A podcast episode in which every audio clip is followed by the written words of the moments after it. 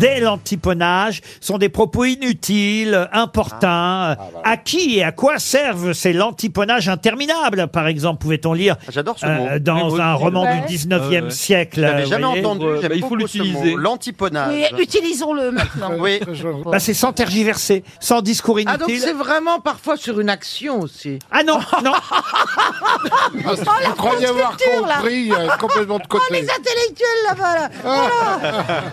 Non mais Eh, ça porte des lunettes et ça croit que ça pense. attends.